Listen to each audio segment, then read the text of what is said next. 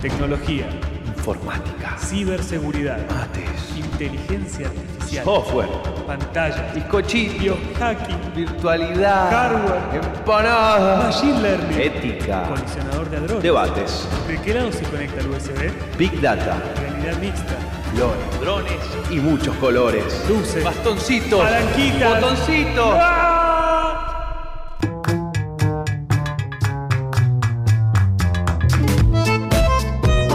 No más preguntas, señor juez. Episodio piloto. Mi nombre es Fernando Lerner. Lucio Rabagnani habla por acá. ¿De qué vamos a hablar hoy? En el programa de hoy tenemos la temática de cyborgs. ¿Se harían un ciberimplante? ¿Arrancamos o no arrancamos? Y arranquemos. Primer episodio o episodio pilot de... No más preguntas, señor juez. Muy bien. Van a escuchar ruidos el primer- la primera vez. Estamos intentando hacer todo lo más prolijo posible, pero es lo que hay. Es lo que hay, eh, son así los programas de prueba, es prueba y error hasta Sí, que empieza a salir, eh, como todo en la vida, ¿no? Como Bueno. cualquier eh, actividad humana. Preséntese, por favor. Mi nombre es Lucio Rabagnani, junto a Fernando vamos a estar conversando varios temas eh, de actualidad relacionados con la tecnología, con derechos humanos, con los más variados tópicos que se puedan llegar a imaginar dentro de esas esferas, por supuesto. Hay un montón de temas. La idea, eh, a ver, este, este podcast lo venimos craneando hace una bocha con Lucio. Eh, les comentamos de paso. Estaría bueno dar un poco de contexto porque particularmente tenemos, hacemos un programa de radio todos los días que sale en vivo, tres horas, pero cual. esto es otra cosa, es una cosa distinta. Eh, nos pueden escuchar en cualquier parte del mundo, a cualquier hora, así que no vamos a decir ni buenos días, ni buenas noches, ni No. buenas tardes, pero lo estamos grabando desde Mendoza, Argentina. Eso por ahí está bueno contarlo. Sí, tal cual. Tal cual. Eh, la idea es contar, insisto, veníamos craneando esto hace un montón, dándole forma y todo. Dijimos, bueno, arranquemos, pues no vamos a arrancar más. Y estamos arrancando sin pensar absolutamente nada, que creo que es la mejor manera de, De- empezar esto. sí, sí, a ver qué, y ver qué va saliendo y justamente, bueno, eh, ver qué nos gusta, qué no nos gusta, qué le gusta a la gente, qué no Sí. le gusta a la gente. Esto- está bueno también el, el feedback. Lo, van a escuchar en, en todas las plataformas que, a los que podamos subirlo. Eh, ojalá que después empiecen a sumar todos los super sponsors y todo. Pero por ahora, Claro. por ahora estamos así, a Si te gustó Sí. y tenés plata y la querés invertir en Exacto, algún lugar, tal cual. eh, llamanos, estamos. porque estamos acá. Bueno, la idea es hacer un podcast que puedas escuchar si estás en Buenos Aires, en un viaje de tren en Bondi, si estás en Mendoza, en una bicicleteada por las bicisendas maravillosas que tiene Mendoza, Hermosas. si, están estás en Taiwán y, y si nos llegas a entender, bueno, eh, Buenísimo, tomándote mejor. este sub, esto- estas altas velocidades de transporte público que Claro. tenés y todas estas cosas. Bueno, la idea no es ir contándoles, mira, pasó esto, pasó lo otro, sí ir tomando tal vez algunos temas que tenemos ya en, en- en- en agenda y otros que van pasando como para ir comentando y también queremos sumar opiniones de, de expertos, de personas que admiramos mucho, personas que saben muchísimo de esto. Eh, ¿Qué es esto? Bueno, como decía recién Lucio, qué sé yo, Sí. eh, derechos humanos eh, e Internet, inteligencia artificial, cómo la tecnología nos está modificando y un poco esto era, ¿no? Eh, el, título del, podcast o el, el nombre hace a hacernos preguntas hasta que en algún momento las preguntas se las vamos a pasar a ustedes para que sigan craneando después de escucharlo. Seguro, porque estamos, a fin de cuentas, en búsqueda de respuestas a esas preguntas, ¿no? O por lo menos de empezar a cerrar algunas para que se vayan abriendo otras, eh, estar en una constante travesía en búsqueda de información en un mundo donde constantemente las cosas se están cambiando, están evolucionando y donde la tecnología está avanzando casi más rápido de lo que podemos terminar de comprenderla. Así que, eh, bueno, van a haber muchas preguntas en este programa. Bien, van a escuchar algunos clics, algunos tecleos. Ojalá que no se grabe, pero seguramente por lo cerca que tengo el micrófono de la compu se va a grabar. Para el primer programa está bueno lo, lo que planteaste eh, y me parece que es un tema eh, muy interesante el cómo la tecnología nos está... Porque, a ver, tecnología es todo. El que diseñó el lápiz, el que creó el lápiz es tecnología, ¿entendés? Es un habilitante que nos mejora eh, o que nos va de herramientas o que nos potencia las nuestras y nos permite hacerlas de manera más rápida, más ágil, lo que sea. Absolutamente. Vos pensás una. Igual vos le decís a cualquier persona tecnología, ahora te va a decir un celular, una computadora, Sí. eh, no sé, el cine, quizás si te vas un poco más atrás, pero el martillo ya es tecnología. Claro, El- y- lo, lo más básico ya es una tecnología en ese sentido. El tema que habías planteado vos está muy bueno y tiene que ver con, podemos nuclearlo en, en los nuevos cyborgs, ¿no? O, o en, en las personas Me que empiezan a, Me gusta la idea del, nuevo cyborg. El nuevo cyborg. Sí. Eh, por ahí vos me lo podés llevar por un lado, por más por el tema de la literatura, a ver cómo, cómo la literatura fue abordando Sí, eso, pero, Absolutamente, podemos. eh, pero la tecnología nos fue modificando todo el tiempo, hace mucho. Em, recuerdo una charla que tuvimos, voy, por ahí muchas veces hacemos referencia al programa de radio, porque a- allí tuvimos muchas charlas que nos van a traer disparadores aquí. Pero recuerdo una charla que tuvimos con, eh, con Ramiro, ya les voy a decir bien eh, el nombre. eh, ¿Viste cuando.? Lo bueno es que tengo la compu acá en- enfrente.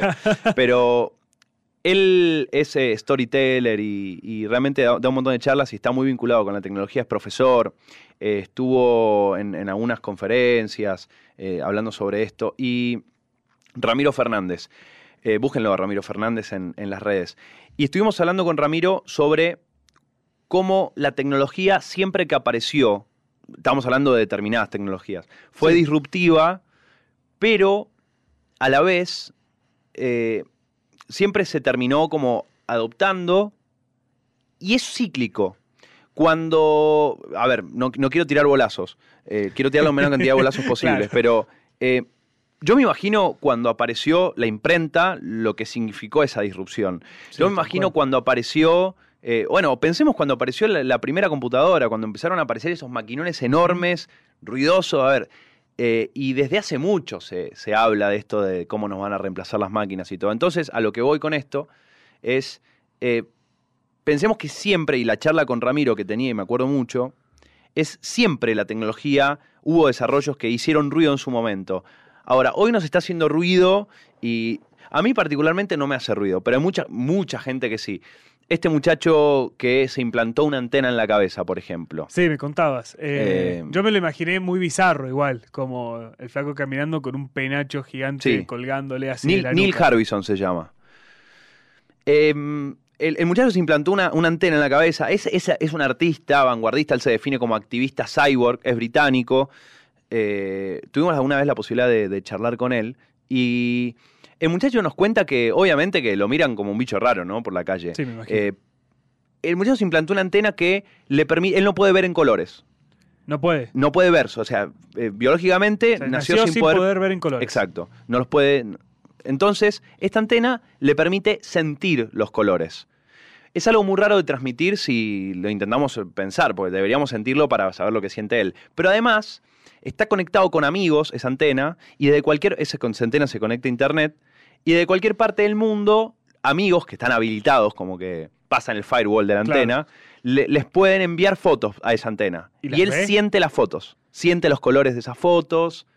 Entonces siente las imágenes, siente los colores. Qué complejo, ¿no? Para darse cuenta, porque uno está muy acostumbrado a que, bueno, yo la imagen la veo, no sé si la siento la imagen. Podés sentir algo en relación a la imagen. Sí, sentís el ¿no? contexto, El te acordás contexto. del, no sé, del olorcito al asado que te comiste en la foto Claro, y todo, pero. exactamente. Pero sentir, Sentir, en bueno. la imagen es una cuestión. Y así hay un montón. Está, soy muy malo con los nombres. Ya la próximo, el próximo capítulo, o el otro, o el otro, iremos seguramente teniendo más material así como de soporte y Sí, un todo. poco más anotado, eh, quizás. Todo. Pero.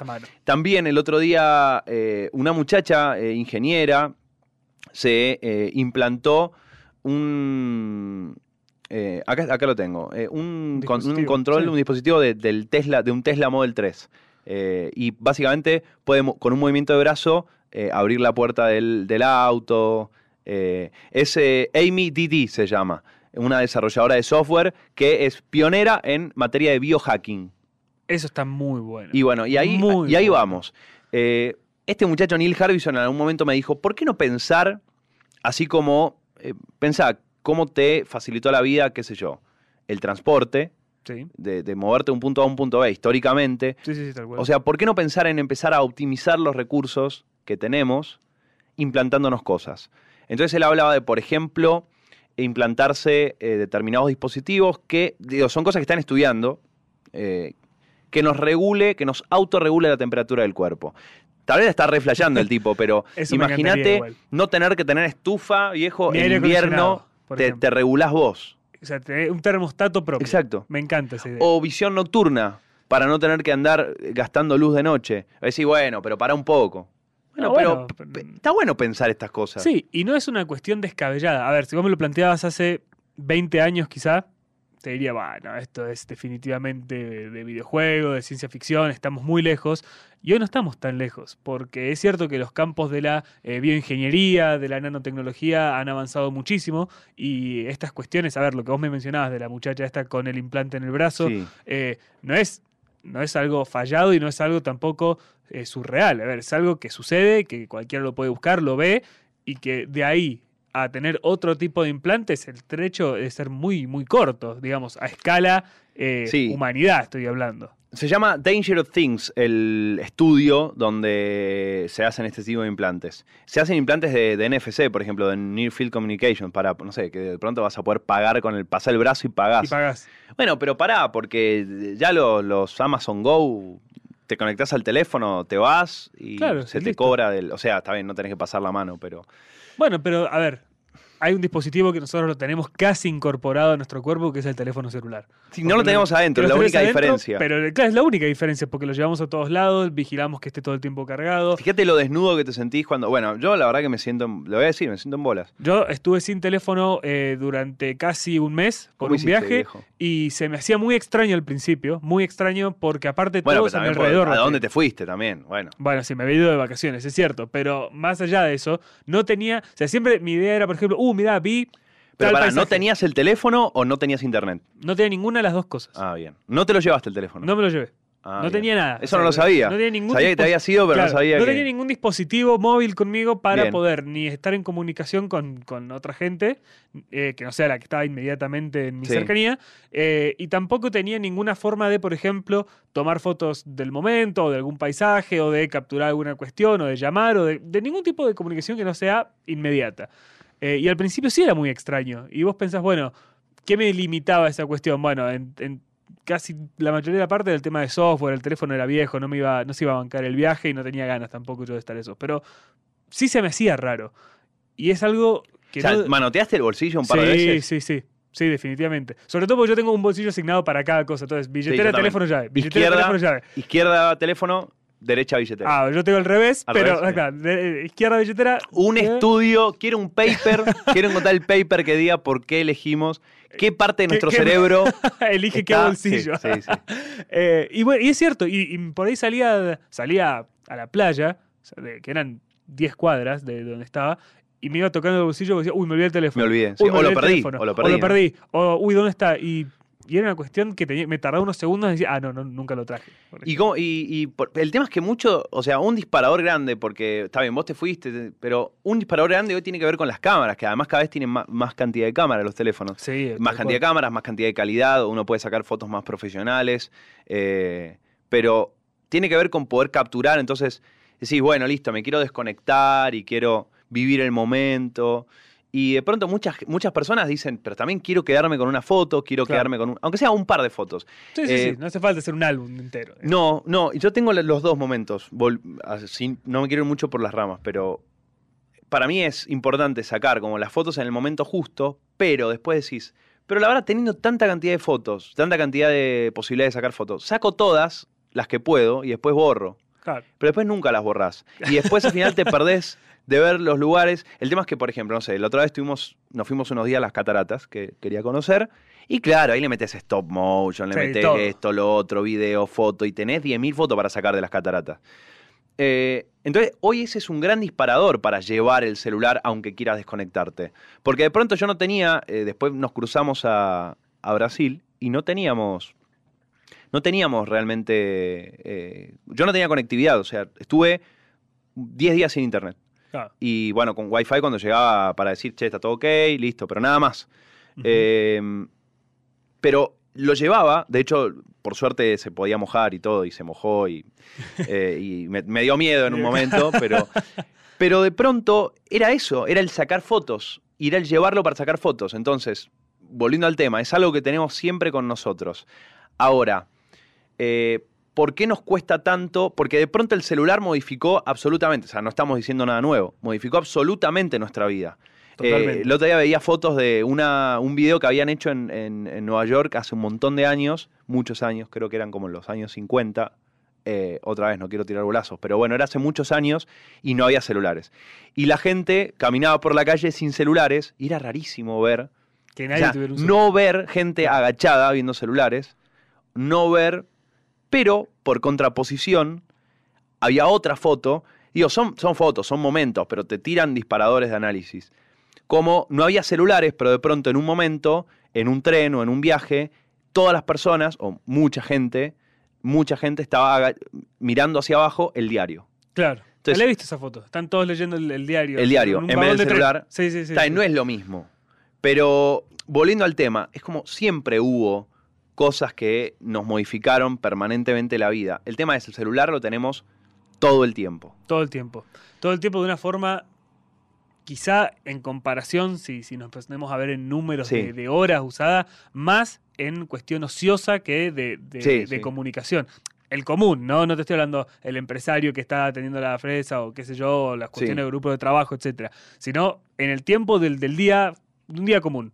Es muy posible que gastemos mucho tiempo más en ver eh, redes sociales, en ver memes, en chequear WhatsApp, qué sé yo, que en un uso práctico con un objetivo específico de por qué estoy haciendo uso Sí. de, esta- de este tiempo en la pantalla. Bien, y hablando de utilizar la pantalla de forma eh, con un objetivo o, o de forma más consciente, le preguntamos a tres personas por WhatsApp si se harían, como para introducirnos eh, concretamente en el tema del día, si se implantarían algo, si se harían un, un ciberimplante, si serían cyborgs. Eh, iba a decir cyborgs por un día, pero no, si serían cyborgs. Permanente. Sí, sí. Bueno, yo creo que se puede sacar, a diferencia es más fácil de eso que el tatuaje, me parece. Sí, me parece que ahí por ahí va la cosa. Eh, le preguntamos primero a Martín Orozco, fotógrafo muy reconocido acá en Mendoza. A ver qué dice. como fotógrafo, como contador de historias, eh, la verdad que no se me ocurre nada para implantarme. Eh, no tengo ni siquiera un tatuaje, no porque me dé miedo, no esté de acuerdo con ellos, sino simplemente porque, no sé, eh, no, no, tengo, no tengo en claro qué, qué podría hacer. Me, me encantan los tatuajes, pero no lo... No, no he encontrado ninguno que me guste, así que por eso no tengo ninguno. Y creo que con los implantes tecnológicos me pasaría igual.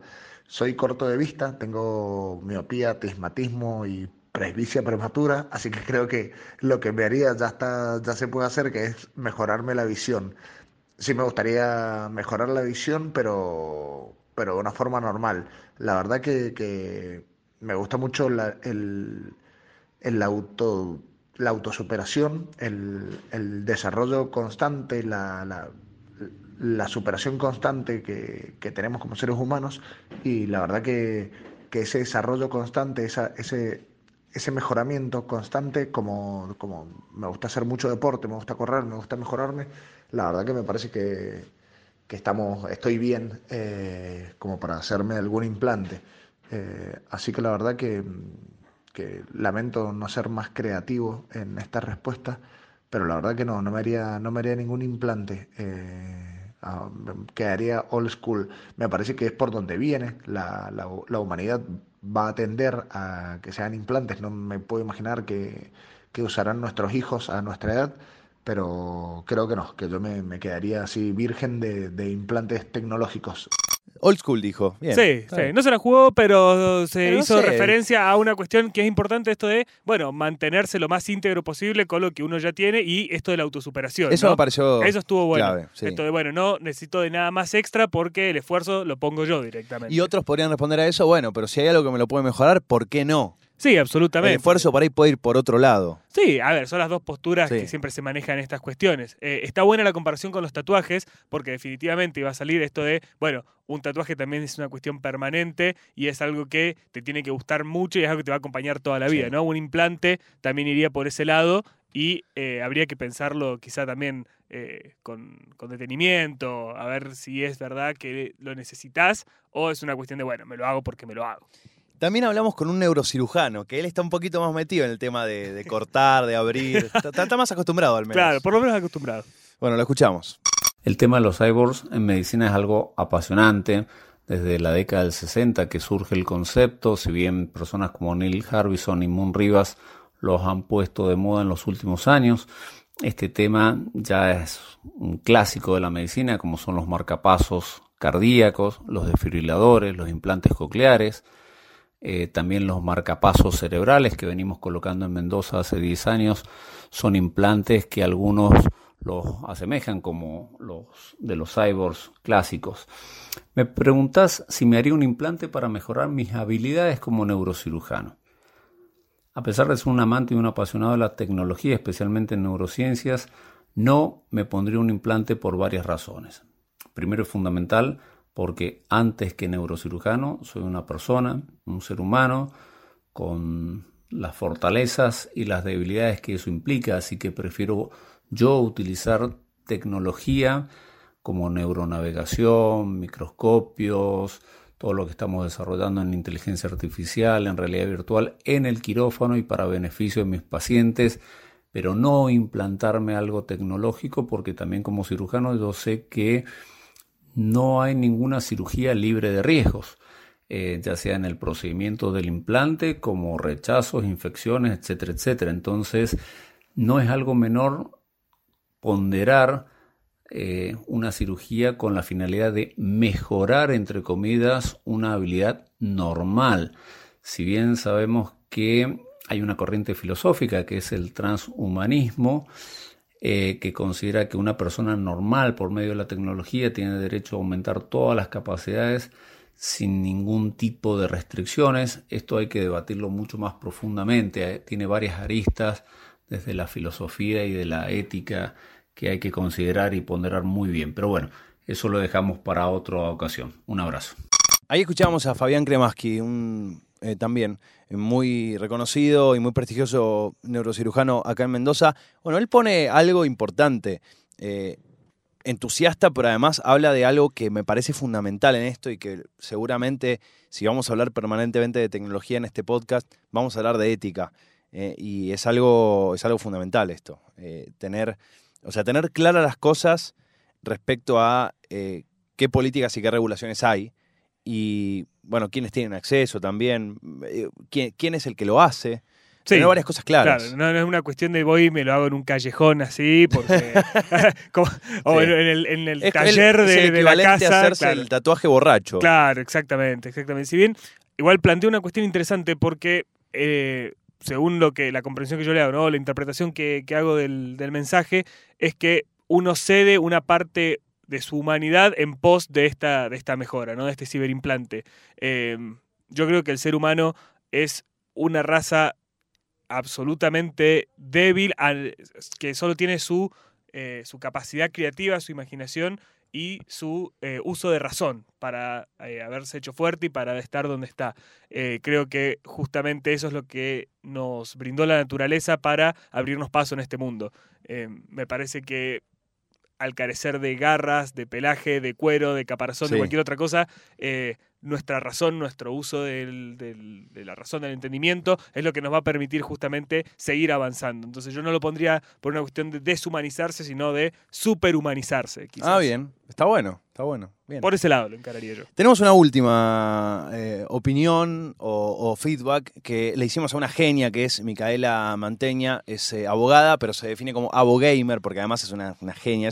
Es, abogada especialista en tema de, videojuegos, eh, ética e inteligencia artificial, una genia. Y además, eh, fundadora de Geekly Legal, y les recomiendo que escuchen el podcast que hace junto a, sus compañeros.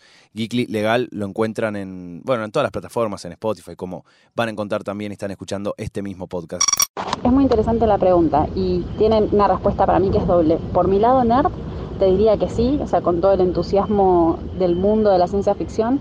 Y creo que me implantaría alguna extensión de memoria que pudiera acceder directamente por Wi-Fi al conocimiento de Internet, algún tipo de enlace eh, que ampliara mi, capacidad cognitiva por ese lado.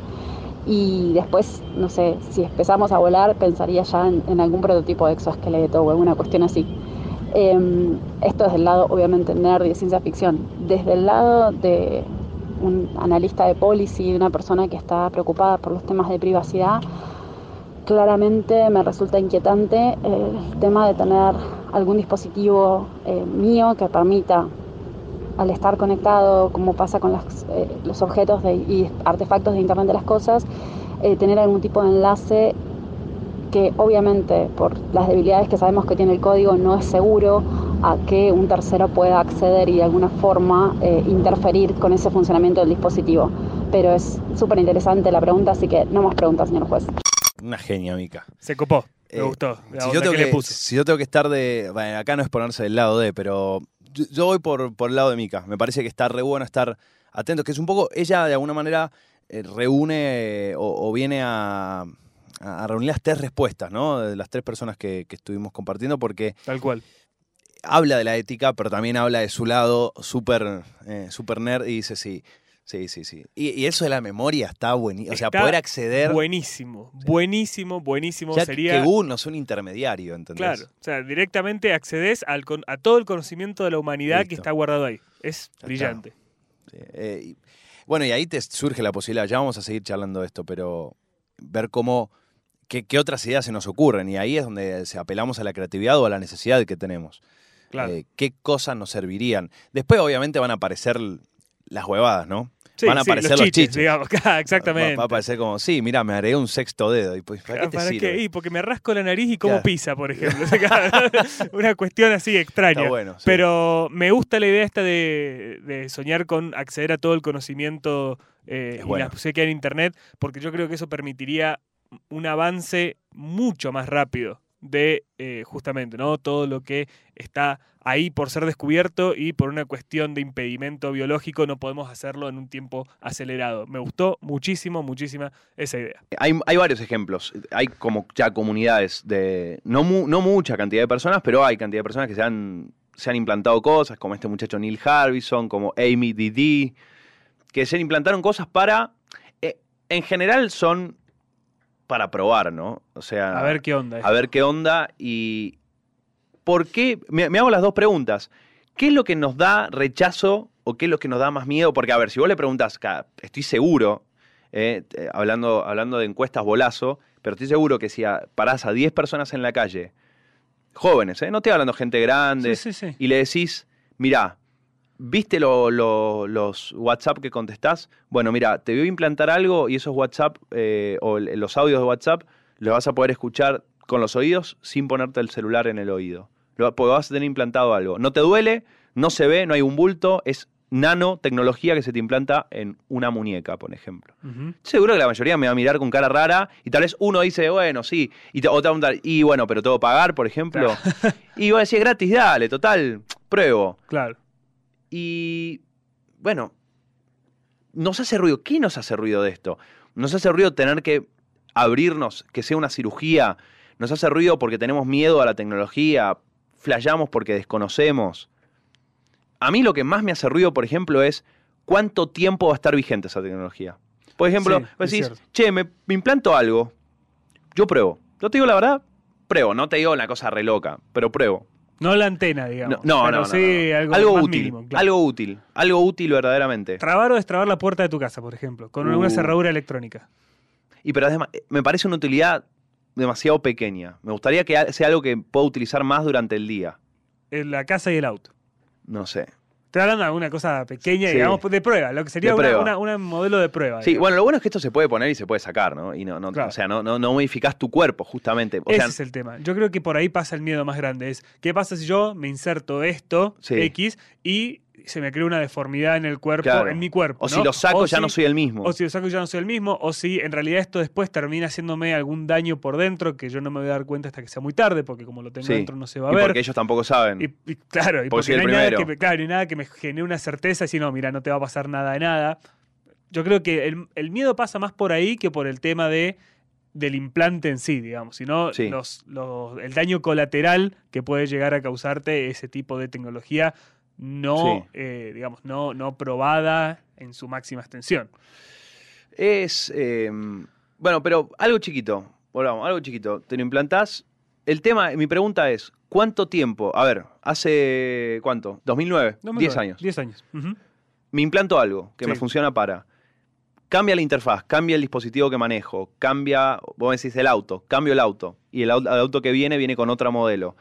Es una modificación de soft mía, que tengo que modificar el chip que tengo, y el chip es como abierto a modificaciones, o me tengo que cambiar el chip. Y cada un año o dos tengo Claro. que cambiarme una modificación. Porque Ese en definitiva vos también vas quedando viejo con la tecnología.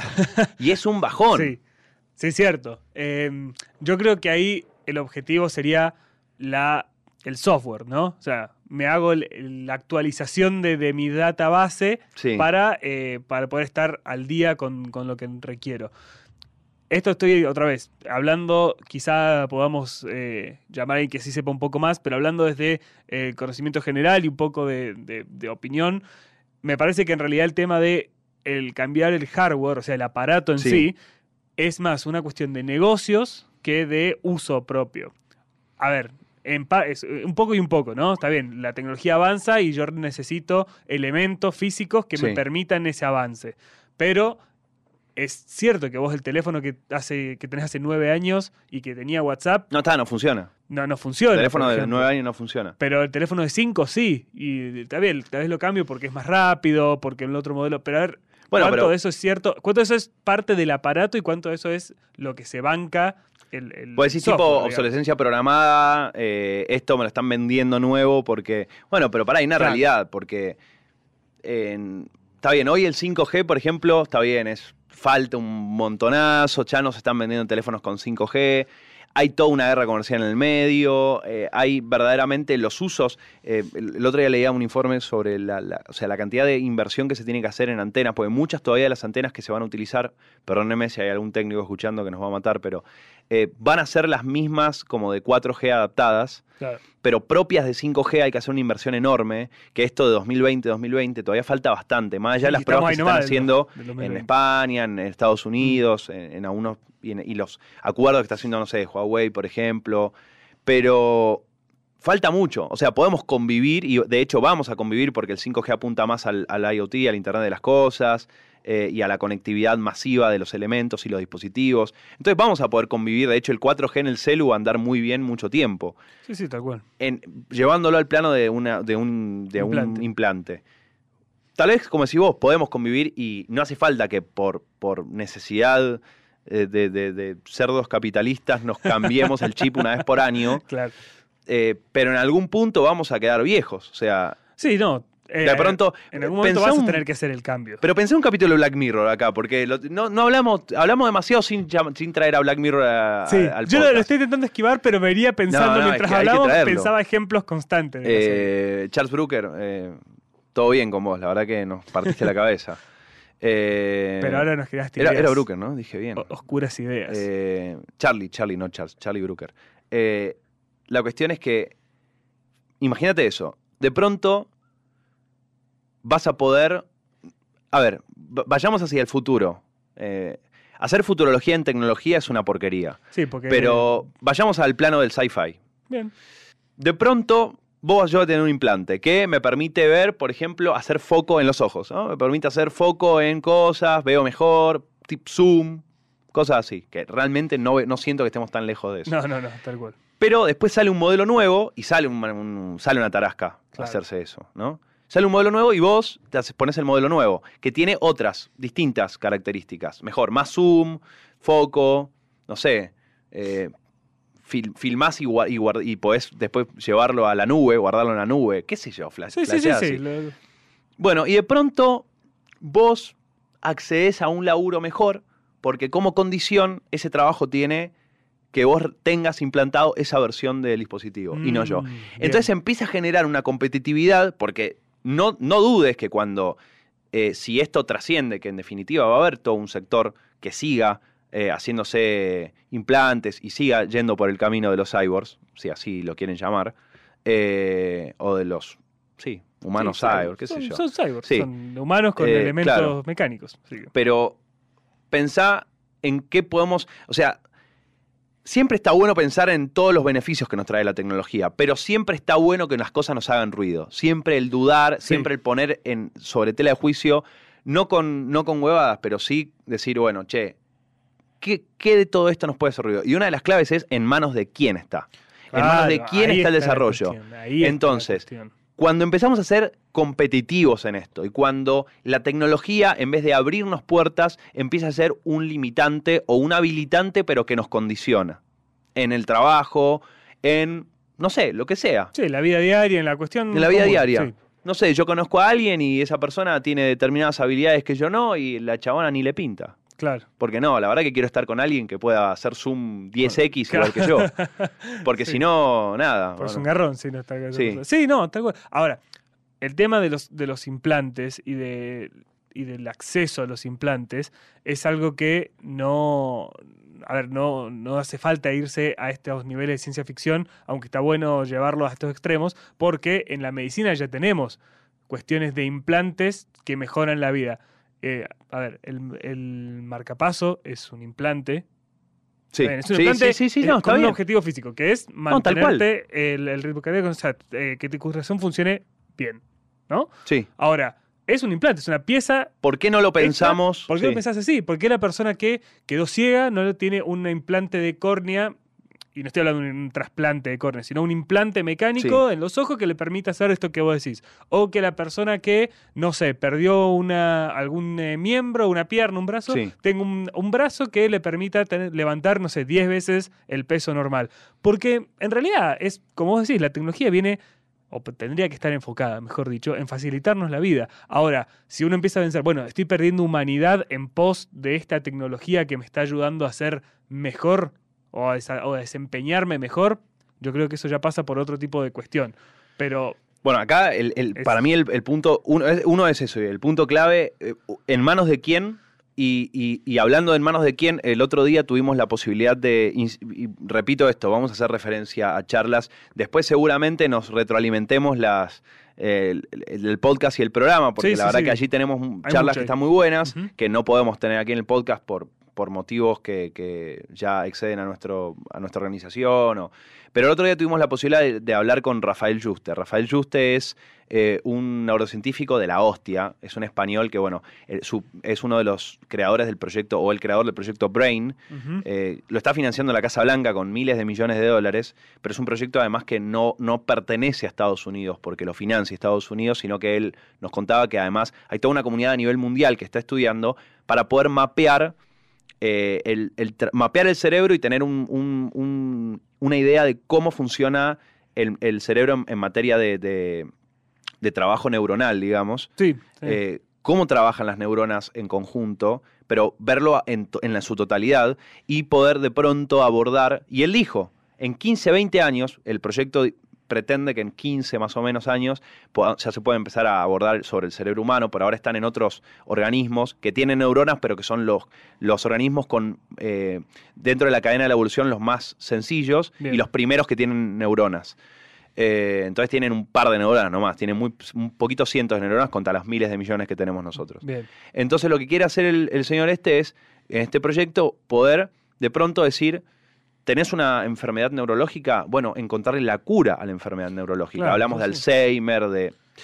Y de pronto surge otra cosa, porque él dice, vamos a poder tener con esta tecnología indefectible, y él lo dice así, ¿eh? inevitablemente vamos a llegar al momento en el cual vamos a poder acceder a nuestros pensamientos.